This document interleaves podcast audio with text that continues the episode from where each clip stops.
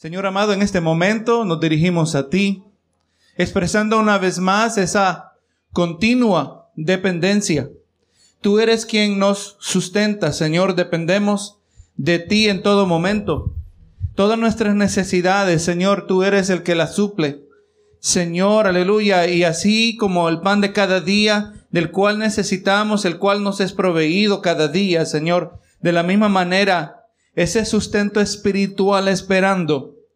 Padre, que mientras hemos aprendido a gustar de esta verdadera palabra, Señor, palabra que verdaderamente sacia el alma, palabra, Señor, que verdaderamente nutre nuestro ser, Dios amado, aleluya, que en nuestra vida haya hambre, una hambre, aleluya, que no hay sustituto, Señor, sustituto que sea suficiente cuando ya conocemos Aleluya, aquello que llena esta vida vacía, que solo tú la puedes llenar.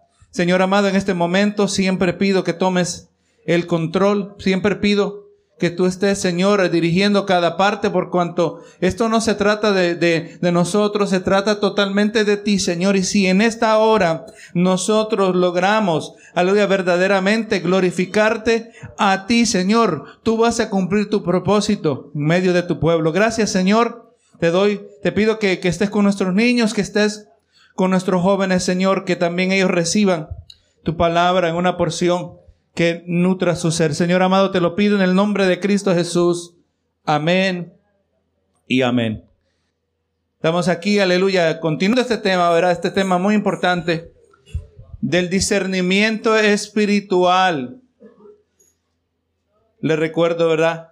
La imagen que hemos estado cargando cuando un niño es pequeño, cuando un niño es inmaduro, no sabe, está chiquito, se mete cualquier cosa a la boca. Todo lo que parezca que cabe dentro de la boca, se lo va a meter. Gloria a Jesús.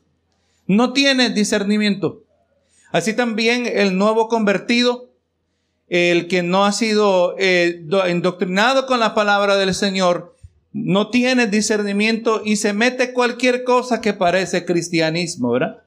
Aleluya, verdaderamente tenemos que nosotros reconocer que no todo, aleluya, como dice el dicho, ¿verdad? No todo lo que brilla es oro.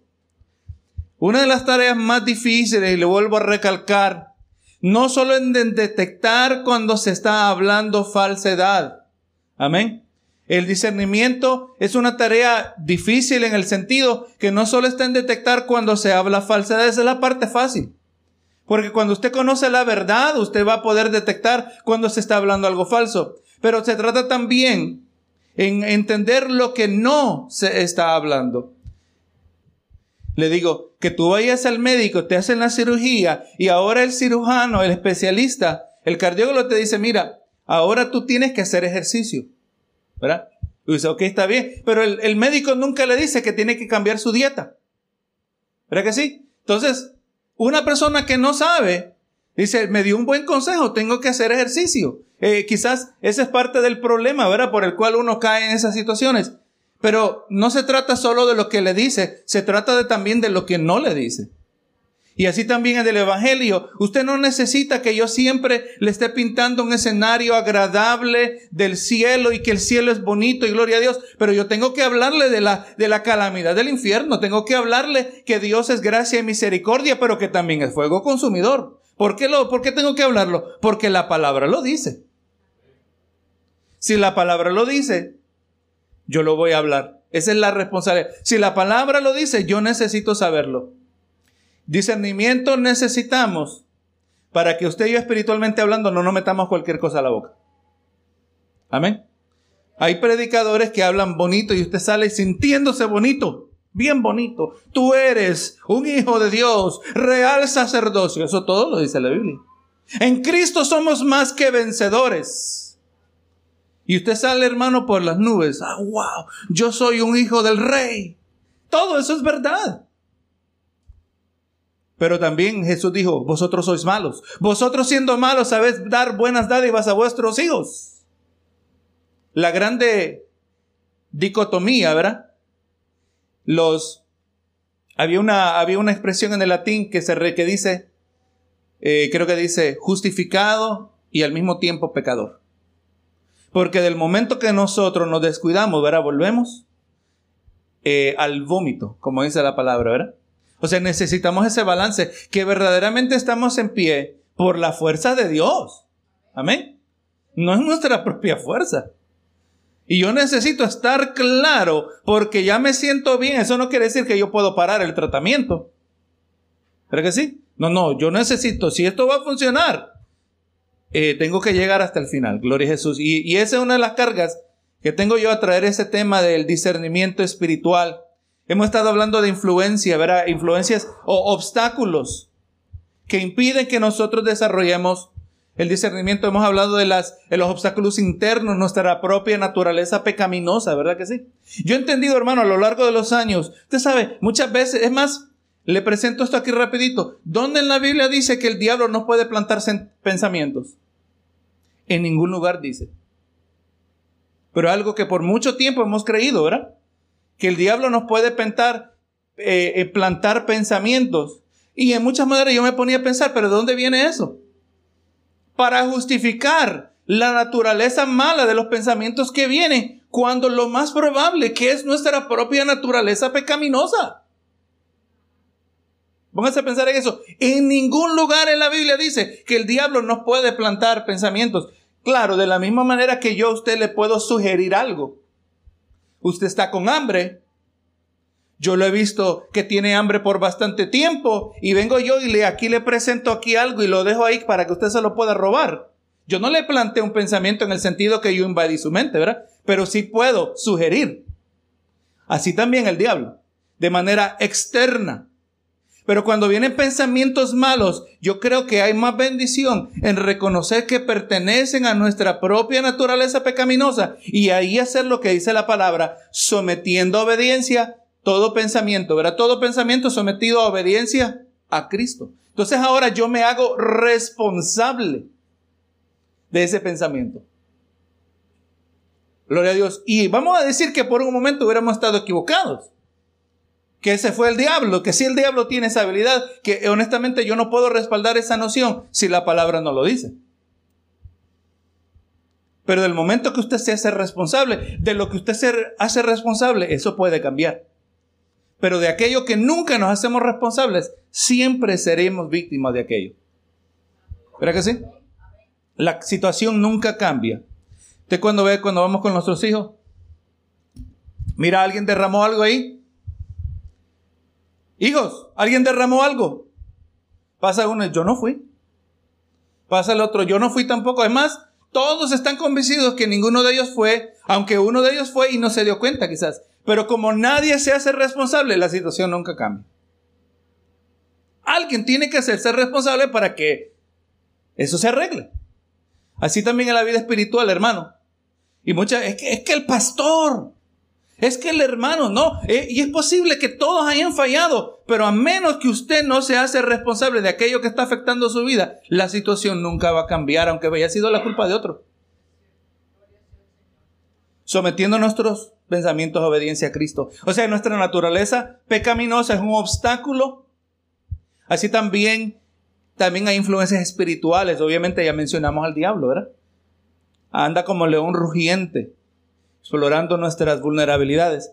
Ahora hablando, hermana, ahora vamos a hablar de las influencias eh, culturales, la mencionamos en parte la semana pasada. Estamos hablando, se pone a pensar los tres enemigos del, del ser humano. El diablo, la carne del diablo, y ahora vamos a hablar del mundo. ¿Cómo soy nuestro enemigo? ¿Cómo impide que Él no quiere que, que vayamos a crecer? Recuerde, la palabra nos dice que Satanás es el Dios de este mundo. Amén. Él controla. Controla, recuerde, hasta el punto que Dios le permite. Amén. Dios le ha permitido, recuerde, Dios permite la maldad para derrotar la maldad. Gloria sea el Señor. Así que por eso le permite al maligno. Y lamentablemente, hermano, ¿qué está ocurriendo? Que las influencias culturales, la mentalidad, las filosofías se han infiltrado dentro de la iglesia. Y cuando nosotros como cristianos deberíamos tener eh, una cosmovisión cristiana, ¿verdad? Nuestra cosmovisión hablando de la manera que nosotros miramos el mundo, ¿verdad? La palabra es fácil, cosmo, visión, ¿verdad? ¿Cómo vemos nosotros los cosmos o el mundo? ¿Cómo nosotros interpretamos lo que ocurre a nuestro alrededor nuestra manera de interpretar todo el mundo, todo lo que ocurre a nuestro alrededor es a través del filtro de la palabra. Por cuanto reconocemos que la palabra es la verdad absoluta de Dios, no hay otra verdad. No hay ninguna otra que compita. Gloria a Jesús. Todos tienen sus propias ideas de lo que es la verdad, pero hay contradicciones. Pero la palabra de Dios no hay contradicciones, hermano. Gloria a Jesús. Pero lamentablemente, dentro de la iglesia, hay creyentes, o aquellos que se llaman creyentes, que tienen una cosmovisión secular. Usted sabe, nosotros, si vamos a ser verdaderos cristianos, vamos a creer lo que Cristo dijo. Cristo dijo, yo soy el camino y la verdad, no una verdad, o tengo la verdad. Dijo, yo soy la verdad. Él no dijo que tenía la verdad, que soy la verdad. Cristo, en la persona de Cristo, está revelada la verdad acerca de todo. ¿Usted se acuerda cuando Jesucristo iba caminando y se le aparece después de su resurrección, se le aparece a dos que iban caminando a camino de Maús? Y que ellos, Dios había permitido que estuvieran cegados acerca de la identidad de Jesucristo. Y Jesucristo se les acerca hablando, diciéndoles, oigan, ¿de qué están hablando ustedes? ¿Qué es lo que pasó? Y dice, ¿tú eres el único? ¿Tú que, estás, estás desconectado? ¿No sabes lo que pasó en Jerusalén en estos días? La crucifixión de Jesucristo, ¿verdad? Y dice la palabra que Jesús procedió a enseñarles cómo todas las escrituras hablaban de él. Eh, obviamente en aquel entonces solo tenían el Nuevo Testamento, el Antiguo Testamento. Le digo, eh, yo, esa enseñanza a mí me hubiera encantado escucharla. Cómo todas las escrituras señalaban hacia, hacia Jesucristo. ¿Por qué? Y obviamente el Nuevo Testamento indudablemente tiene que ver con Jesucristo. Toda la Biblia tiene que ver con Jesús. Por eso él dice, yo soy la verdad. Si nosotros fracasamos en discernir a Cristo, porque usted cree que después va a venir, por eso que hay falsos Cristos y que va a venir el anticristo. Porque si fracasamos en identificar al verdadero Jesucristo, ahí está el engaño. Si usted logra, aleluya, conforme a la palabra, discernir al verdadero Jesucristo, el Jesucristo de la Biblia. Por eso yo le digo, todo recién convertido, todo el que está queriendo comenzar, comience por lo menos Gloria a Jesús, lea los evangelios, Mateo, Marcos, Lucas y Juan, léanlos en muchas ocasiones. Cuando ya los ha leído varias veces, ahora, gloria a Dios, se lee todo el Nuevo Testamento. Cuando ya lo ha leído varias veces el Nuevo Testamento, entonces quizás ya tiene un buen hábito de lectura y ahora puede tratar de leer toda la Biblia. Pero Cristo es central. Nuestra vida, nuestra cosmovisión debe ser cristocéntrica, centrada en Jesucristo, en la persona de Jesucristo. Pero al otro lado, la cosmovisión secular de este mundo, una de las cosas que promueve es una verdad que está en un continuo, en un continuo eh, estado de cambio, que la verdad cambia conforme a las circunstancias de la sociedad en la que se encuentra. Hermano, es ridículo. Pero, a ver si usted me logra discernir si hay algo que está mal aquí está fácil, ¿verdad? 2 más 2 no es 5. Pero le voy a decir que esto es un ejemplo de la vida real que se está enseñando a los niños en las escuelas. Porque si usted le dice que 2 más 2 eh, no es 5 y el niño dice que es 5 y usted lo corrige al niño, le están diciendo que le va a dañar su autoestima. Están eliminando toda objetividad todo punto fijo, inconmovible, que por mucho tiempo uno dice, oye, pero la, la matemática no se cuestiona. La matemática es fija. No importa, pero es que dicen, no, es que lo que nosotros no sabemos es que puede haber en otro planeta, en otro universo, un lugar donde 2 más 2 es 5. Así que yo no puedo ser tan cerrado en mi mente y enseñarle a los niños. Es ridículo. La verdad subjetiva sujeta a cada individuo, cada uno tiene su propia verdad y creen que cada la verdad cambia y nos están diciendo que eso aplica también a la Biblia. Están reinterpretando la Biblia en luz de este nuevo movimiento de, en contra del racismo. Amén. Están reinterpretando la palabra del Señor. Pero hermano, por eso invierto tanto tiempo y, y si usted toma cuidadosa nota, Usted tiene que aprender acerca de interpretar la palabra del Señor. Esto es sumamente importante. No es porque yo quiero aparentar que sé algo. No, hermano, es que esto es clave. Esto es lo que, lo que me ha edificado a mí. Lo que a mí me ha funcionado es lo que yo le voy a traer a usted. Gloria es el Señor.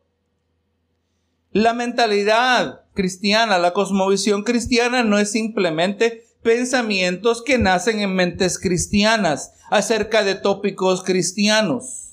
Esa no es la meta que queremos tener nosotros. Pensar, el pensar cristiano, la cosmovisión cristiana, se refiere a la manera de que un creyente ha de pensar o ha, de interpretar cualquier asunto en una manera de acuerdo a la fe cristiana. O sea, nosotros le hablaba la semana ah, pasada o antepasada que nosotros como cristianos tenemos una postura en cuanto al calentamiento global. ¿Verdad? La Biblia nos informa que la premisa, la idea que ellos están basando, que hay calentamiento global y es innegable, hay alteración en la temperatura, pero más bien se descubre que es un ciclo natural. Y que no es un problema que hay demasiada población, porque Dios no va a crear un planeta que está sobrepoblado cuando Él es omnisciente. Y cuando también es omnipotente, ¿verdad? Él no puede, no puede, Él no se puede equivocar, Él no puede mal calcular algo. Estamos mirando cómo la cosmovisión cristiana informa nuestras opiniones acerca de asuntos. Gloria es el Señor. Así que eh, la iglesia debería ser el, la sede, el lugar donde nace el pensamiento verdaderamente cristiano, la cosmovisión cristiana. Y estamos, encontramos más bien eh, creyentes que están, eh, supuestos creyentes que poseen más bien una manera de pensar que es secular, y no conforme o más bien a veces hasta contrario a la palabra del Señor. No salimos, hermano, gracias a Dios que nosotros hablamos de esos temas. Nosotros hablamos en contra de la evolución. Un creyente, un verdadero cristiano que va a creer un evangelio que va a transformar su vida, no puede creer en la evolución. Porque la evolución trae un mensaje contradictorio a la teología de la palabra. La palabra nos dice que la muerte vino al mundo como consecuencia de qué? Del pecado, ¿verdad? Pero de acuerdo a la evolución, el hombre llegó al planeta Tierra, eh, pero antes de él, por generaciones, habían, eh, y miles y millones de años, habían animales que estaban muriendo. De acuerdo a la evolución, el dinosaurio y el hombre nunca vivieron juntos. Porque los dinosaurios fueron extintos millones de años atrás. Gloria a Jesús. Pero entonces vemos, hay muerte antes de la caída. Entonces, ¿cuál es? ¿O es la palabra o es lo que dice la ciencia? Bendito sea el Señor, así que no podemos creer en la evolución y al mismo tiempo creer en lo que nos dice la palabra de Dios. Y ese es un tema que podríamos dejar en otro, que podamos, vamos a dejar para otra ocasión porque es un tema profundo. Pero tenemos que mirar que hay cosas que son compatibles. Yo no puedo también al mismo tiempo ser cristiano y creer eh, y depender de la psicología moderna. Hoy en día se nos está enseñando a los pastores que para ser buenos consejeros tenemos que aprender de la psicología. Y es más, que hay problemas que el pastor aconseja, pero hay problemas que son más serios que el pastor se lo debe dejar a los profesionales. Recuerde, la psicología moderna está basada en el fundamento donde se cree que el ser humano no tiene alma y del momento que me dicen, imagínese un mecánico dice, los carros no ocupan gasolina. ¿Verdad que sí? Los carros no ocupan gasolina, no ocupan combustible. Es puro aire todo, todo está vacío. El psicólogo moderno, aunque quizás no le va a decir esto, pero no entiende que esa manera de pensar está basada en un hombre, el ser humano, que todo lo que lo conmueve son instintos. Dicen, hermanos, se han ido al grado, y no necesariamente los, los psicólogos, pero los científicos dicen que nuestros sentimientos son simplemente reacciones químicas. Que el amor no existe, el amor es simplemente ese, químico que hemos sido acondicionados a despedir en el cerebro que nos hace sentir esa sensación agradable el afecto. ¿Por qué? Porque el hombre no tiene alma. Y están equivocados, ¿verdad que si no entienden lo que verdaderamente cómo funciona el ser humano? Pero esto está, hermano, lo que está ocurriendo en los púlpitos. Están escuchando psicología, promoviendo una cosmovisión que no es cristiana. Y vamos mirando, hermano, tres áreas principales donde vamos a mencionar hoy, donde esta cosmovisión secular dentro de la iglesia ha tenido un efecto negativo en la iglesia, que han robado a la iglesia del pensamiento cristiano. Benito Jesús, una de las cosas que está ocurriendo es, hermano, que en la gente hay un bajo concepto de las escrituras.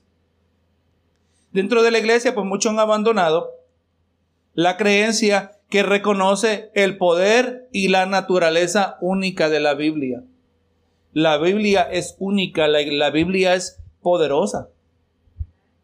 Ahora, yo le presento esto a usted y le presento la pregunta que viene con esto. ¿Usted cree que la Biblia es poderosa? No, obviamente todos me van a decir que sí. Pero en su práctica lo va a demostrar cuán poderoso nosotros creemos que es la Biblia. Si usted cree que la Biblia es poderosa, usted no va a participar de ese poder. Usted no va a buscar ser expuesto a ese poder de la palabra del Señor. Porque no es lo que decimos lo que muestra lo que verdaderamente creemos, sino lo que hacemos. ¿Qué cree usted? Amén. No es lo que decimos que muestra lo que verdaderamente creemos, sino lo que hacemos. Yo no le tengo miedo a las serpientes. Yo no le tengo miedo. ¿Estás loco tú que le voy a tener miedo? Y cuando viene la serpiente salgo corriendo. ¿Qué es lo que usted va a creer? No lo que dije, sino lo que hice, ¿verdad? Lamentablemente, hermano, en las iglesias hay, hay, bajo concepto de las escrituras, creyendo que la palabra es única y más bien van absorbiendo eh, esa desconfianza cultural y al mismo tiempo rechazando a toda persona o libro que afirma la autoridad de este libro sagrado. Este libro es sagrado. Hermano, es sagrado, es solemne cuando nosotros nos reunimos en la casa de Dios a participar de la palabra del Señor, porque estamos siendo expuestos y cuando esta palabra se aplica de manera debida, de manera correcta, se explica de manera correcta y se deja que, eh, eh, aleluya, que, que, que, lo que cada palabra decía originalmente, eso es lo que dice hoy también. ¿Qué está pasando, hermano? Usted está escuchando la voz de Dios.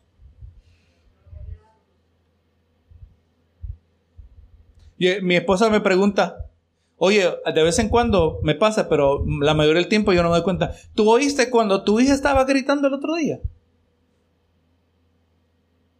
¿Tú te fijaste cuando pasó tal y tal cosa? No.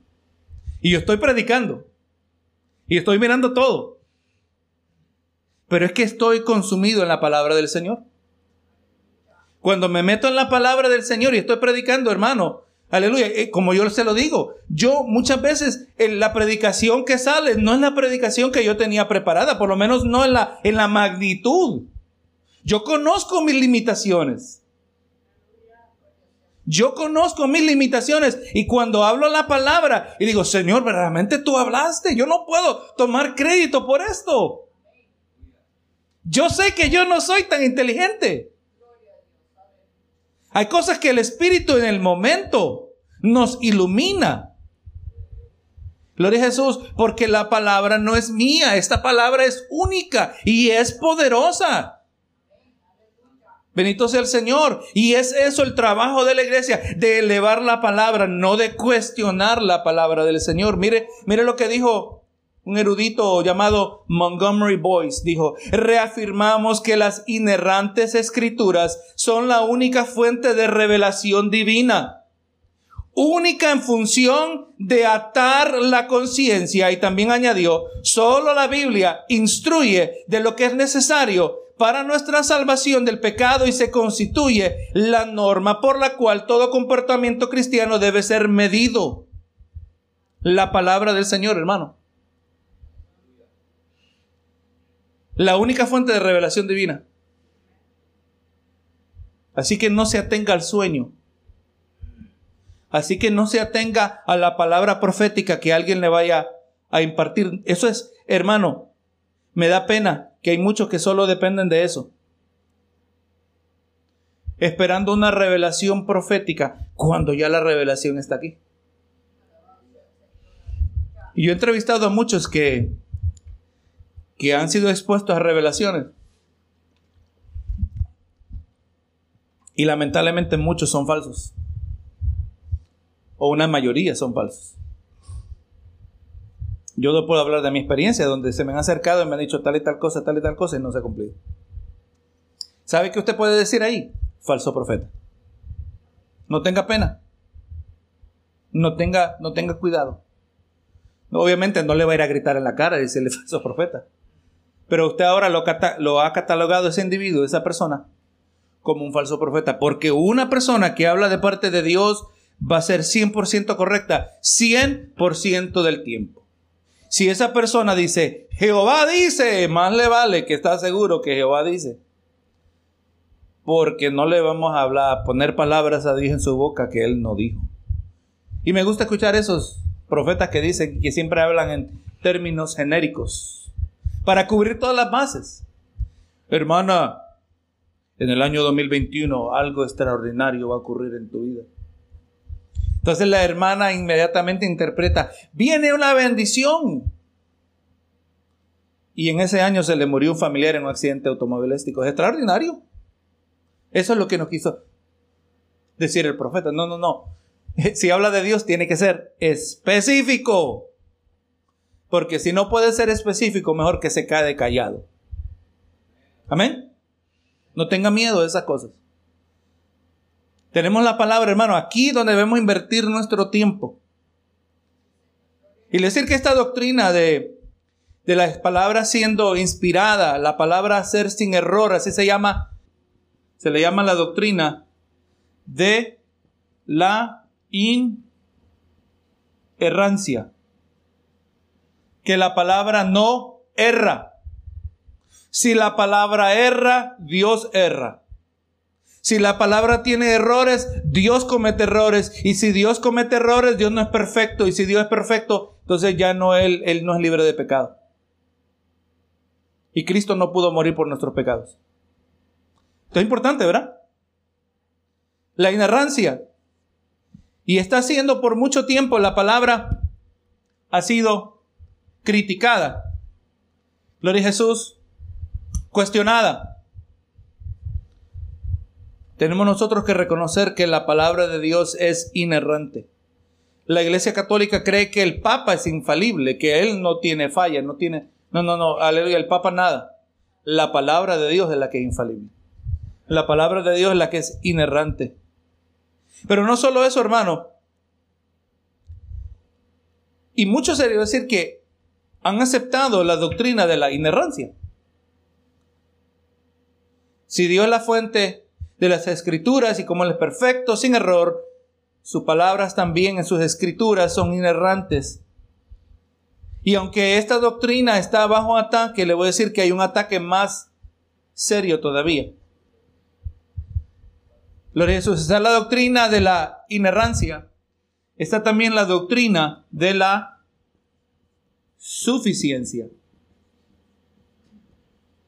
Que en la palabra se encuentra lo suficiente para vivir la vida que estamos en esta tierra. No importa la edad moderna que nos encontramos, a mí me encanta que surgen problemas, problemas modernos. Y como la palabra, si usted conoce la palabra, usted puede consultar. Estamos hablando, se acuerda que estamos hablando de almacenar comida, que es algo prudente, ¿verdad? En, estos tiempos caóticos. Pero bueno, ese, ese es invento de hombre el que guarda comida no confía en Dios, no tiene fe. Una persona decía, pero recuerda, Dios, Dios le dio maná del cielo. Es verdad. Si Dios le dio al pueblo maná del cielo, recuerden, andaban en el desierto. Hay que facturar eso también. Pero también a la prudencia estaba cuando se le dijo a José, Dios le dio la interpretación del sueño de Nabucodonosor, ¿verdad? Eh, perdón, de Faraón sueño de Faraón, siete años de abundancia, siete años de escasez. Guarda, almacena todo lo posible en los siete años de abundancia para que cuando haya escasez haya lo que se necesita. Noé por 120 años predicando y preparándose, ¿verdad? O sea, cuando conocemos la palabra, la palabra informa nuestros retos y nuestras decisiones modernas. La palabra no solo es inerrante, pero es suficiente. Es suficiente. Y si usted cree que la palabra es suficiente, entonces usted va a invertir todo el tiempo en esta palabra, todo el tiempo posible, para que cuando venga una necesidad, usted ya sabe, el, el, Espíritu Santo le va a llevar a toda verdad y toda justicia. El Espíritu Santo le va a recordar la palabra.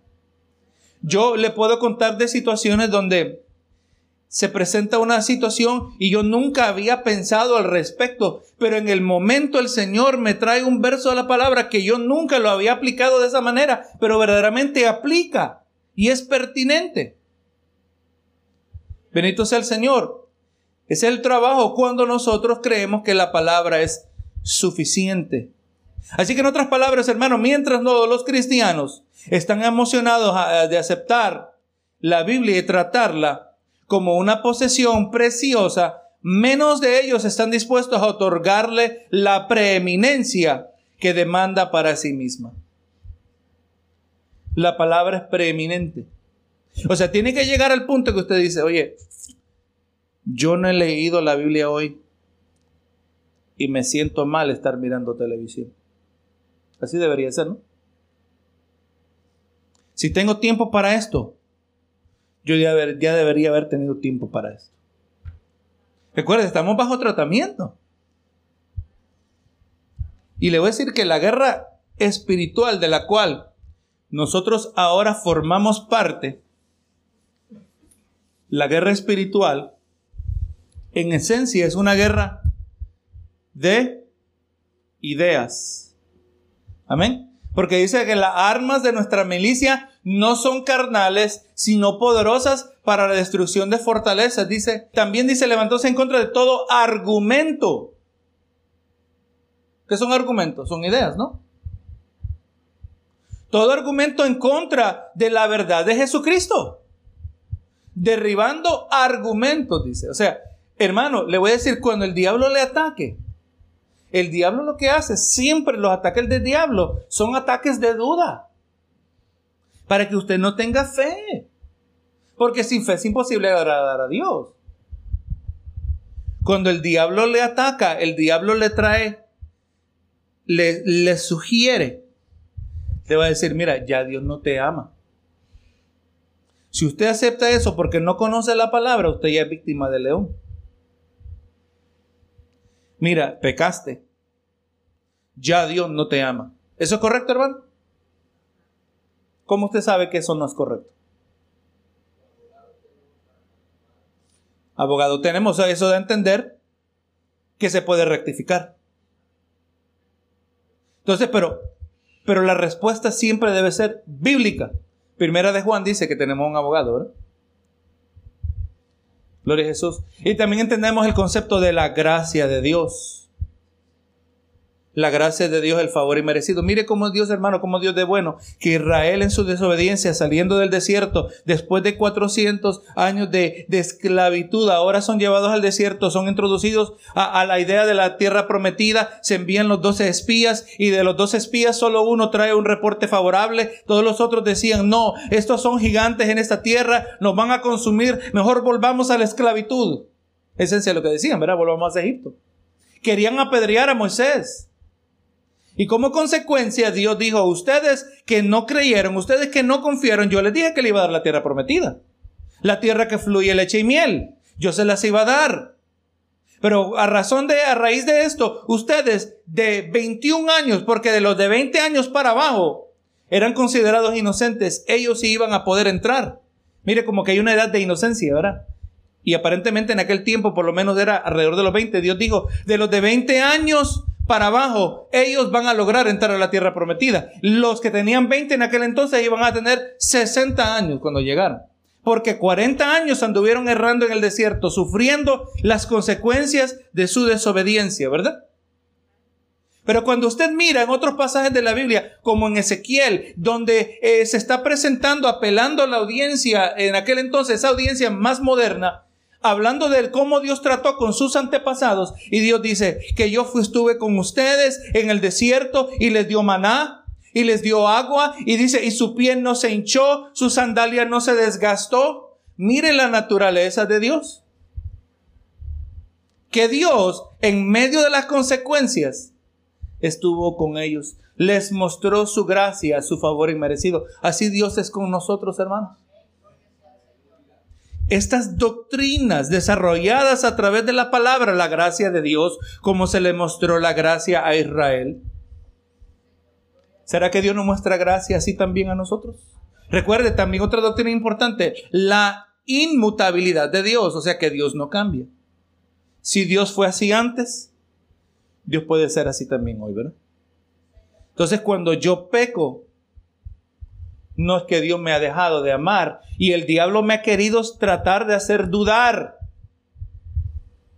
¿Verdad que sí? De alguna manera. ¿Pero qué? Pero la palabra de Dios elimina toda duda, ¿verdad? Todo ataque del maligno. Por eso le digo, hermano, hay que conocer doctrina. No vamos a ir más específicos, solo de decirte, hay que conocer la palabra. No, hay que conocer la palabra, pero lo que quiero decir con eso es que hay que conocer doctrina, que hay que conocer específicamente qué es lo que la palabra dice. Lamentablemente la gente pues cree quizás la palabra de manera emocional y, y, aún hasta sincera. Creen que la palabra es especial, pero en el sentido práctico no le dan prioridad. Vemos que la gente lee y obedece la palabra en sus propios términos esperando que la Biblia gobierne solo en las áreas que ellos le permiten. Ananías. Y vale la pena, ¿verdad?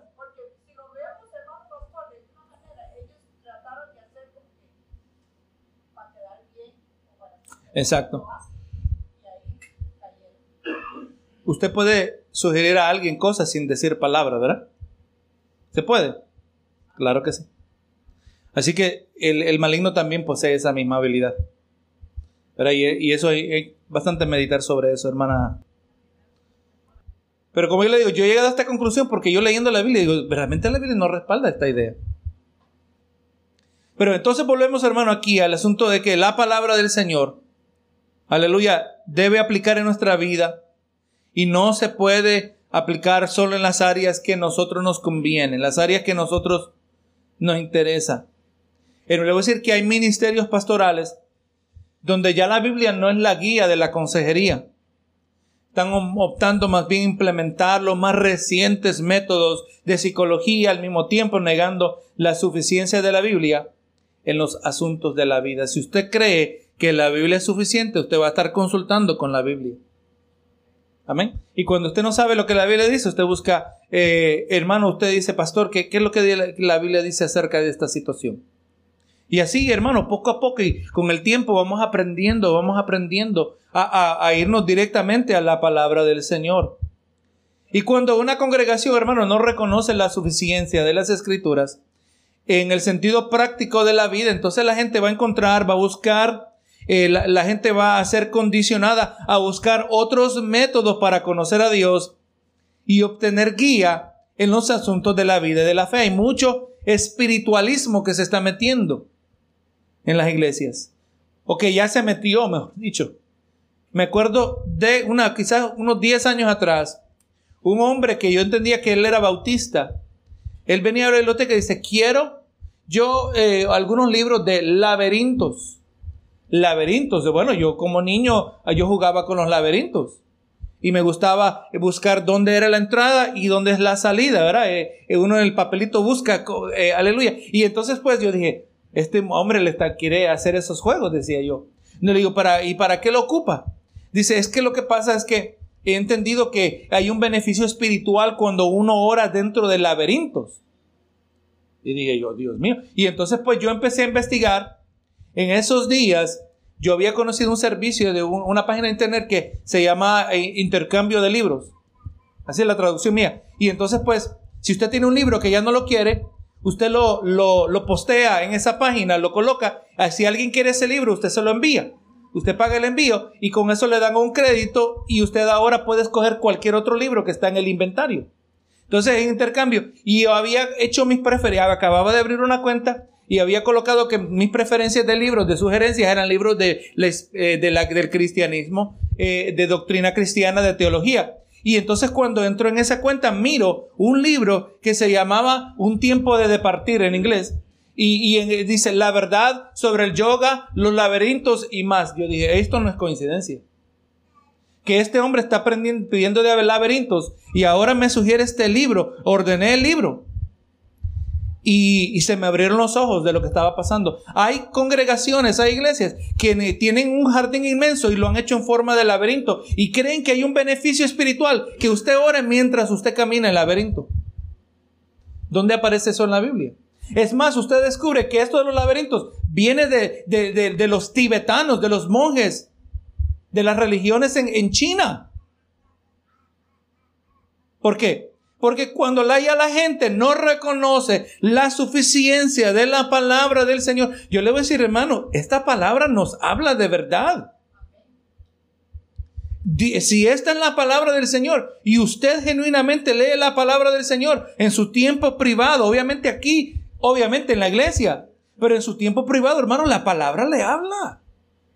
Usted lee algo y, no hay ningún ambiente musical, no hay nadie hablando apasionadamente, tratando de quizás eh, afectando sus emociones.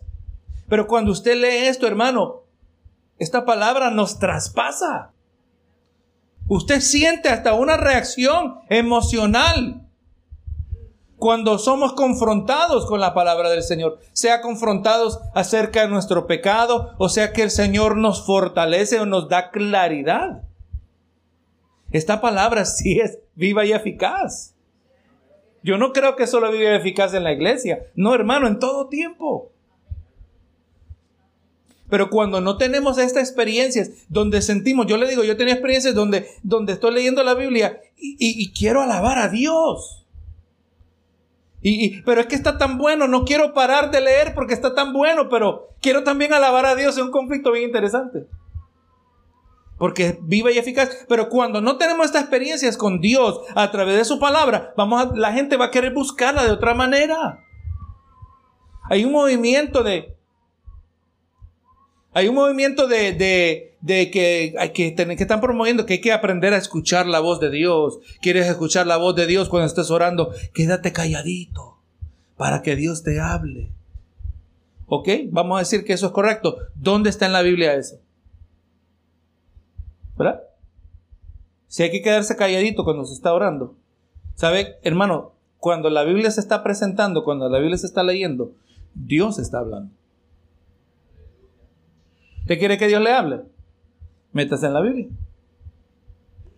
La voz de Dios no siempre la vamos a discernir en el momento, eh, oye, este verso no tiene nada que ver conmigo ahorita. Dios no me está hablando. No, claro que Dios está hablando. Porque esta verdad después le va a brotar que usted la necesita. Como que yo le regale un martillo ahorita y dice, ¿para qué me regalas un martillo? No ocupo un martillo ahora. Pero seguro que usted va a ocupar un martillo después. La utilidad no cambia, ¿verdad que sí? Así también usted se permita que Dios continuamente y eh, expuesto a través de la palabra se va formando nuestra cosmovisión cristiana. Entonces, ¿qué pastor, qué piensa usted acerca del calentamiento global? Inmediatamente yo, yo voy a consultar con lo que yo sé acerca de Dios, aunque quizás nunca había tenido que hablar al respecto. Bendito sea el Señor.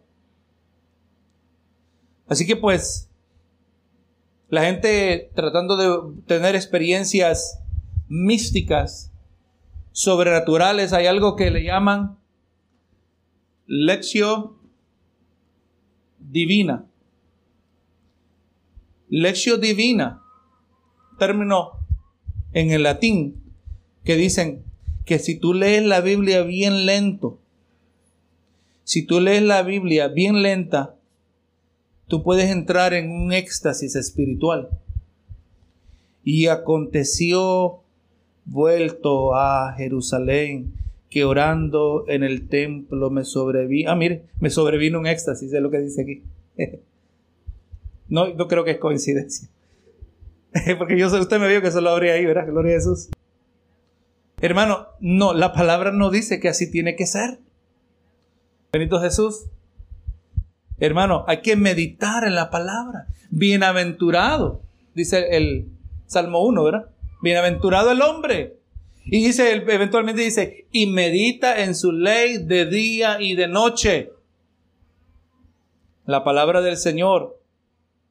La gente abandona el razonamiento bíblico favoreciendo sentimientos, favoreciendo voces, favoreciendo visiones y otros métodos subjetivos para conocer a Dios. Este libro que yo le estaba mencionando, que se llama en inglés A Time of Departing, cuenta el autor que él tenía un amigo pastor que le contó lo que le pasó. Este amigo pastor, tratando de sentir la presencia de Dios, apeló a técnicas que no tienen que ver con la Biblia. Una es eh, la práctica de recitar mantras. Esto viene del hinduismo. Donde cuando el que quiere recitar mantras dice palabras repetidamente, hasta el punto, hasta el punto que, gloria a Jesús, la palabra pierde su sentido. Los hindúes tienen esta práctica para vaciar su mente. Amén, eso es peligroso. Entonces, ahora este pastor no estaba haciéndolo así, pero eh, estaba eh, lo que se llamaba oración contemplativa, donde en vez de decir palabras, decía palabras cristianas, decía Jesús, Jesús, Jesús, hasta el grado que ya la palabra perdía su sentido. Y ahora la mente estaba en blanco y el hombre dice, este pastor dice que empezó a sentir una paz que nunca había sentido en su vida. Pero sorprendente que en medio de esa paz que nunca había sentido, él sintió la voz de Dios hablándole al corazón. Donde Dios le dijo unas cortas palabras, le dijo, este no soy yo. Esta paz no viene de mí, le estaba diciendo. Y el pastor, gloria al Señor, gracias a Dios, que atendió más a la voz que a la sensación que estaba teniendo, inmediatamente le pidió perdón a Dios por lo que estaba haciendo.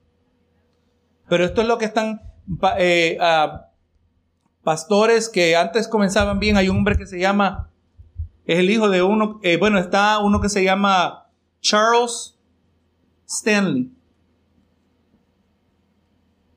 Él se ha envuelto en una de estas cosas, aunque él ya se retiró, ya está bien viejito. Y el hijo de él, Andy Stanley, está bastante mal, desviado de la palabra del Señor.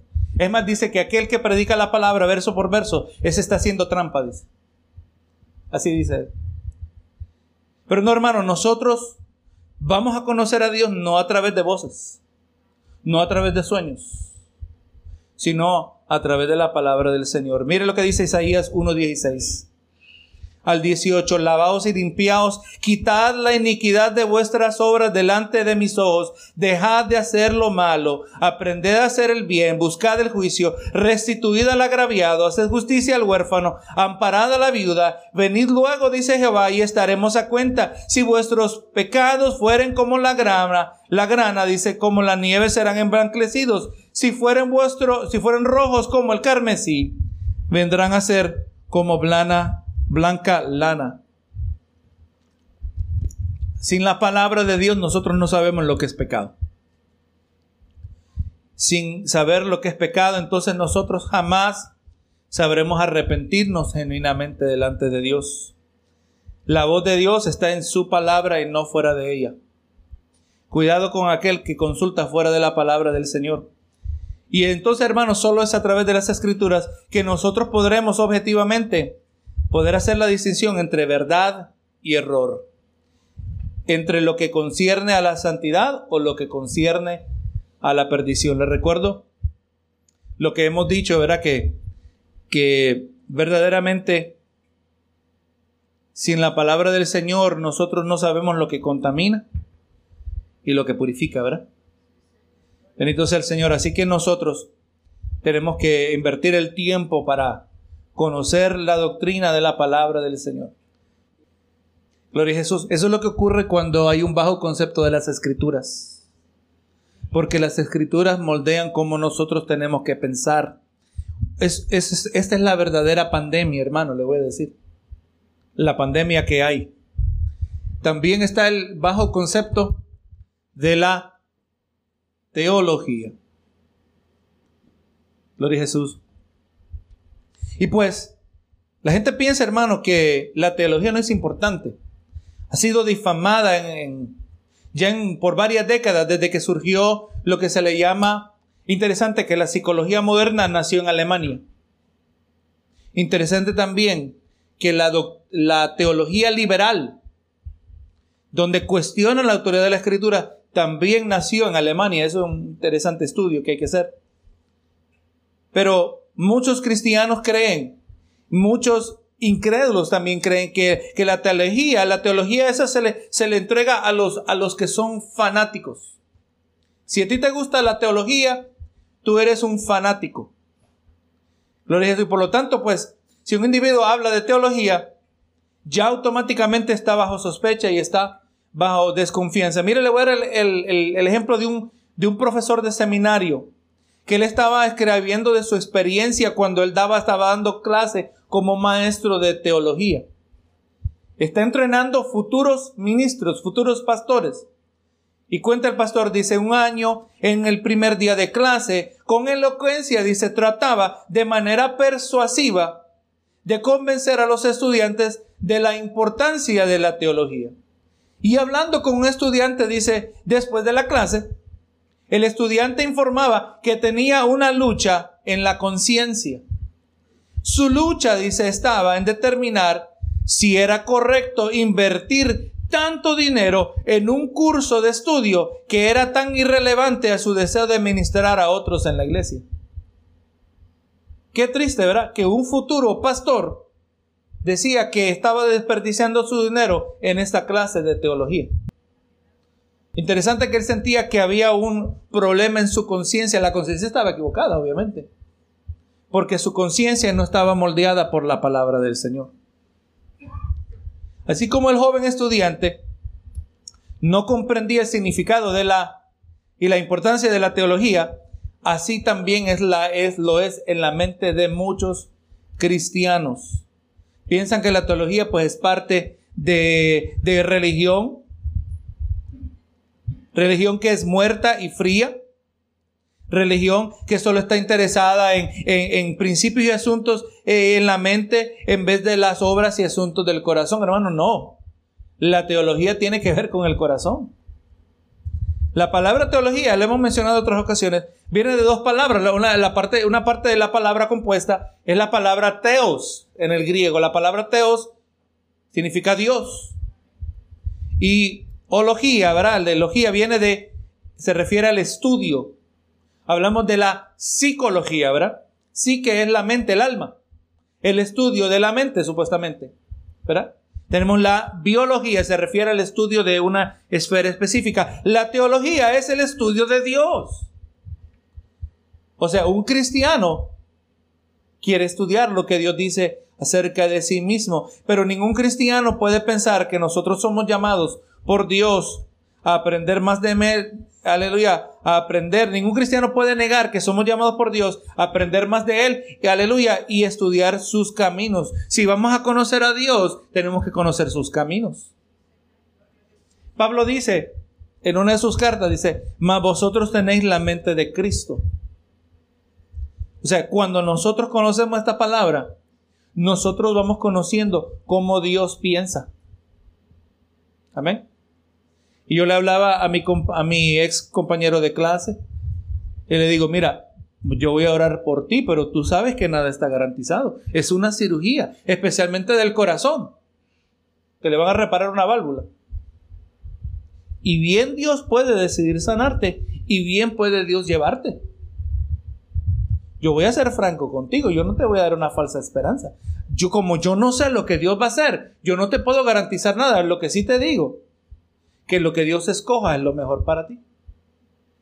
Aférrate de esta verdad bíblica, la que la palabra dice que para el cristiano el vivir es Cristo y el morir es ganancia. Tú vas a pasar a la recompensa y de ahí le conté de la parábola de los labradores, ¿verdad? Unos que trabajaron todo el día, se les prometió un denario, un día de trabajo, salario del trabajo, un, día, un denario. Vinieron otros que fueron contratados unas cuantas horas después, se les prometió su debido salario. Eventualmente se contrató a aquellos que solo trabajaron una hora y a la hora de repartir el salario eh, comenzó con los más recientes y aquellos que solo trabajaron una hora les pagó un denario y cuando ya llegó aquellos que habían trabajado todo el día se quejaban. Porque ellos pensaban que si a los que trabajaron una hora se les dio un denario, a ellos se les iba a dar más. Y aquí está la, gracia de Dios también. ¿Y, ¿Y por qué? Dice, porque están enojados, decía el dueño, ¿verdad? No le estoy dando lo que les prometí. Ellos dicen, pero es que nosotros sufrimos todo el calor del día. Pero no les estoy dando lo que yo les prometí. Están enojados ustedes porque yo soy generoso con lo que es mío. Mire la, belleza del, Evangelio, que una persona que llega de último es recompensada de muchas maneras, igual que aquel toda su vida que sirvió al Señor. Y por eso yo le decía a mi amigo, si tú mueres por poner tu fe en Cristo, haberte arrepentido de tus pecados, tú vas a ser recompensado. Gloria a Jesús, tenemos que ser realísticos, ¿verdad? Tenemos que ser realísticos. Así que hermano, el proceso de la santificación es esto mismo. Mientras vamos aprendiendo acerca de Dios y sus requisitos para nuestra vida, basado en esto nosotros vamos a moldear nuestra vida para ser conformados a su imagen. Gloria a Jesús. Si vamos a ser santificados, nuestra mente tiene que ser renovada. Todo esto es céntrico a la vida cristiana. Bendito sea el Señor.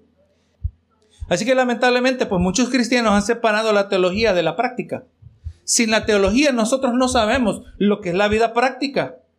Y han separado su conocimiento de Dios de su práctica de servirle. Piensan que servir a Dios es algo aparte, es algo de emociones. Usted sabe que hay congregaciones que dicen, ya no hablemos de doctrina. La doctrina divide, la teología divide. Solo vamos a hablar del amor de Cristo. Pero sin doctrina no sabemos lo que es el amor de Cristo para que para aprender el amor de Cristo tenemos que entender también, gloria a Jesús, por, eh, bajo qué circunstancia nos muestra su amor.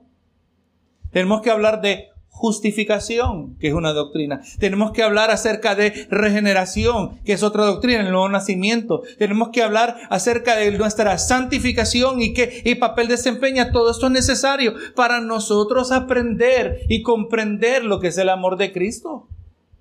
Eh, o sea, en otras palabras, puede decir, mira cómo Dios te ama, que Dios te ama, que te rescató y te ama tanto para no dejarte en esa condición como llegaste.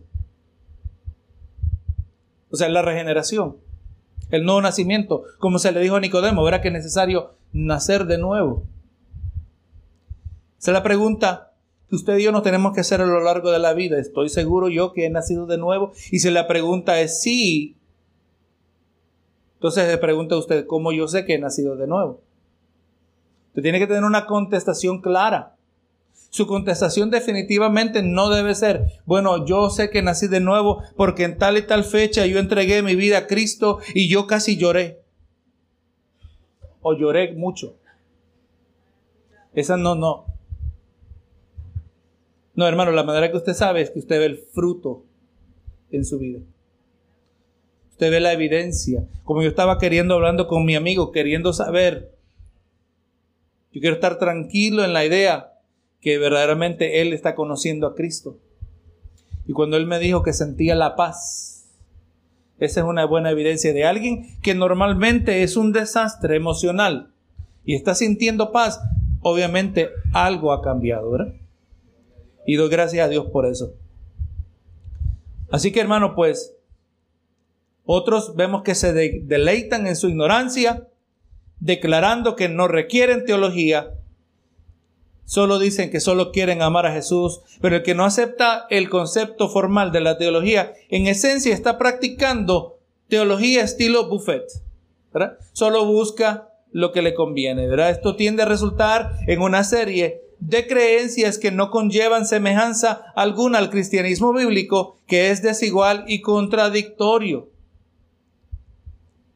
El que solo escoge lo que le gusta, aleluya, va a tener hueco siempre en sus creencias. Amén. El que solo escoge lo que le gusta, posiblemente también su vida está siendo moldeada por supersticiones. Hemos sido, Señor, bendecidos en grande manera, hemos meditado bastante sobre tu palabra, hemos sido retados, Señor, porque creemos no solo en la inerrancia de tu palabra, pero también con nuestra conducta, nuestras acciones, hemos de afirmar la suficiencia de tu palabra. Señor amado, en este momento también entendiendo como tu palabra dice, que presentemos todas nuestras peticiones delante de ti, te presentamos a Timothy, Lord, Señor amado, y pidiendo que tú obres en su cuerpo, así como estás obrando en su alma.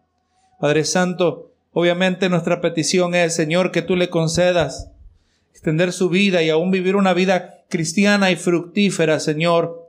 Pero al final de todo reconocemos, Señor, que debemos siempre orar, si tú quieres, Señor, que no se haga nuestra voluntad, sino la tuya. Y que, Señor, y asegurándonos nosotros que es tu voluntad la que se ha cumplido, nada mejor podemos pedir, Señor, cuando tu voluntad suprema se ha desarrollado en este mundo. Señor amado, gracias te doy por cada uno de los que estamos presentes, de creyendo, Señor, que tú eres bondadoso con cada uno de nosotros y que tú tienes mucha paciencia también con nuestras vidas. Ahora hemos llegado al final de este servicio y pido, Señor amado, que ahora tú nos lleves con tu bendición a nuestros hogares. Nos despedimos en el nombre de Cristo Jesús. Amén y amén.